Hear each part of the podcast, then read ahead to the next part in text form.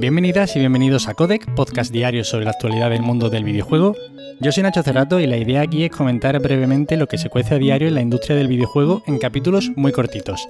Así que si quieres estar al tanto y tienes poco tiempo, te invito a que te quedes por aquí. Y empezamos hablando de Microsoft y es que parece ser que Xbox estaría trabajando en un título, bueno, similar a Monster Hunter, una especie de cazamonstruos en mundo abierto, para incluirlo en el Game Pass, según afirmaba el periodista Jeff Graff.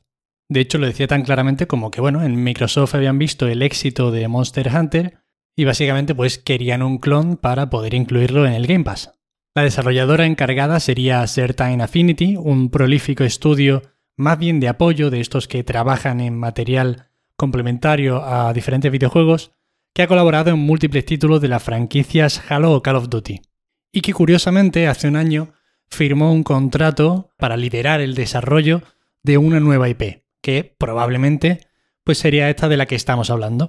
Me sirve esta noticia para pensar también con estas adquisiciones recientes que se están produciendo en esta industria tan monstruosas y a veces incluso tan carentes de sentido, y hablo más, por ejemplo, de la de Zynga, por 12.000 millones de dólares, en el potencial que tiene Capcom como una compañía para ser comprada y aportar un valor bastante importante a tu plataforma si consigues que esos juegos que están desarrollando sean exclusivos de tu plataforma. Mirando al mercado japonés, yo creo que no se me ocurre un estudio más interesante para las grandes compañías como Sony o Microsoft. No sé si quizá la compra de Capcom podría ser una respuesta de Sony a la compra de Activision Blizzard y King por parte de Microsoft o si Microsoft también saldrá de caza al mercado asiático para traerse alguna joya de estudio como es este, pero parece bastante claro que no, porque de hecho, si atendemos a este rumor, tendrían un acuerdo con un estudio para hacer un título muy parecido, pero bueno, simplemente quería dejar por ahí la reflexión turra sobre algo que nadie me ha preguntado. Horizon Forbidden West ya es Gold y está listo para lanzarse el 18 de febrero. Lo anunciaba ayer Guerrilla Games a través de su cuenta de Twitter y aprovecharon además para publicar los primeros vídeos de gameplay en los que podemos ver cómo se mueve el juego en una PlayStation 4 Pro. No hay mucho que analizar aquí, el juego se ve bastante increíble, igual que se veía el anterior en la PlayStation 4 y PlayStation 4 Pro. La verdad es que los últimos trailers que se han mostrado de este juego tienen una pinta bastante importante de proyecto con muchísima ambición y con unos valores de producción al alcance de muy poquitos. Me alegra mucho el estado actual de forma de guerrilla y yo personalmente tengo muchas ganas de probarlo, así como no tenía especial interés en el primero, este me llama muchísimo más la atención porque creo que han corregido todo lo que a mí me tiraba un poco para atrás de la primera entrega. Recordar aquí que con este título hará actos de presencia la absoluta chapucita de política de actualización para títulos intergeneracionales que armaron en Sony tras liarse con las promesas de actualizaciones gratuitas, etc. Os resumo. Si compras el juego en PlayStation 4, puedes actualizarlo gratuitamente a PlayStation 5 y te costará 10 euros menos. Es decir, si quieres la caja de la PlayStation 5, tienes que gastarte 10 euros más, pero si no te importa, píllatelo en PlayStation 4 porque te ahorra 10 euros.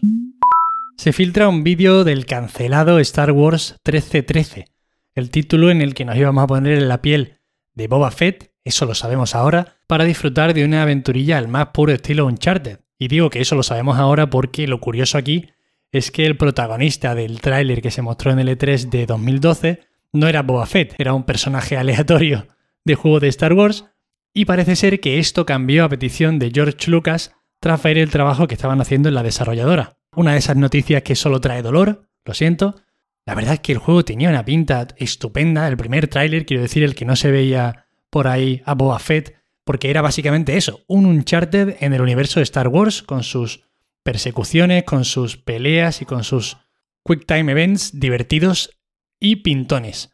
En este trailer nuevo puedes ver a Boba Fett por ahí paseando por unas especies de cantinas con muchos personajes por ahí revoloteando. Es un juego, la verdad, que parece bastante avanzado para ser de 2012 y es una verdadera pena. Además, yo creo que es un damnificado por haber existido en cierto momento de la historia, porque bueno, es el típico juego que es que vendería millones, pero en cierto momento la industria se le metió en la cabeza que había que hacer por cojones un tipo de juego y que las aventuras para un jugador, pues bueno, como que no, que no funcionan. Así que bueno, os dejo en las notas del episodio ambos vídeos por si queréis echarle un vistazo. Si no habéis visto de verdad la presentación del E3 de 2012, se os van a poner los dientes largos con ese juego, porque ya os digo, entra por los ojos. Y bueno, aquí dejo esta noticia de dolor con un rayo de esperanza y es que probablemente más pronto que tarde veamos un juego de Star Wars con este estilo. Forza Horizon supera los 18 millones de jugadores. Y esto lo hace además en algo menos de tres meses. Creo que estas cifras no se consiguieron en el 4 hasta el pasado el año. Y bueno, el celebrado juego de conducción de Playground no hace más que cosechar éxitos. Yo creo que incluso pondría en más valor estos 18 millones que los 20 millones que comentaba ayer de Halo Infinite, porque quieras que no, podrían haberse engordado considerablemente debido a que tiene un multijugador free to play. Es cierto que uno salió después de otro, pero bueno, que creo que me parece una cifra más reseñable y más comentable estos 18 millones de Forza Horizon sin desmerecer los del Halo Infinite. Hemos podido ver el primer gameplay de UFL, el juego de fútbol que lleva desarrollando durante 6 años Strikers, y a ver, entiendo que aquí hay que tener cierta fe para esperar que a estas alturas alguien le dispute el mercado a FIFA. Pero bueno, es evidente que sería lo mejor que nos podría ocurrir a nosotros los consumidores. Este título se ha desarrollado en Unreal Engine y además cuenta con Cristiano Ronaldo como maestro de ceremonias. Por lo pronto, parece que tiene bastante más ambición que el dramático sucesor espiritual de Pro Evolution Soccer, en paz descanse, el terrible eFootball de Konami. Y habrá que ver qué tal sale la apuesta, pero bueno, en el trailer, además de ver un poquillo cómo se ve el juego, que yo qué sé, en realidad estos juegos como mejor se nota es con el mando en las manos, pero no parece nada destacable, ni entra especialmente por los ojos, y además también pues se ha enseñado que habrá, aparte del offline, partidas 2 contra 2, 3 contra 3, eventos especiales, una liga global, yo entiendo que habrá algo parecido al Ultimate Team, pero sin ser esa fuente de ludopatía tan peligrosa, y enfatizan en la promesa de que el juego tendrá un emparejamiento totalmente justo, basado exclusivamente en las habilidades de cada jugador. Bueno, habrá que ver qué tal sale esto.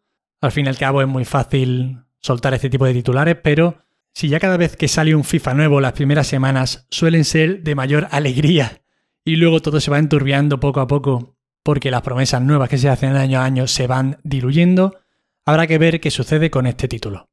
Y estas son todas las noticias de hoy. Espero que os hayan resultado entretenidas. Recordaros, como si hiciera falta, que hoy sale Leyendas Pokémon Arceus y que parece ser que ha salido bastante bien el juego. Las reviews están siendo muy positivas.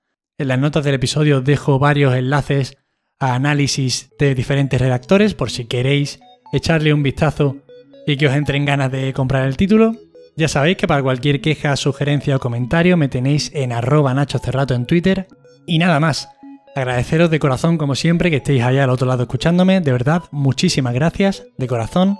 Pasad un muy buen fin de, descansad mucho, jugad todavía más y nos vemos el lunes como siempre. Hasta luego.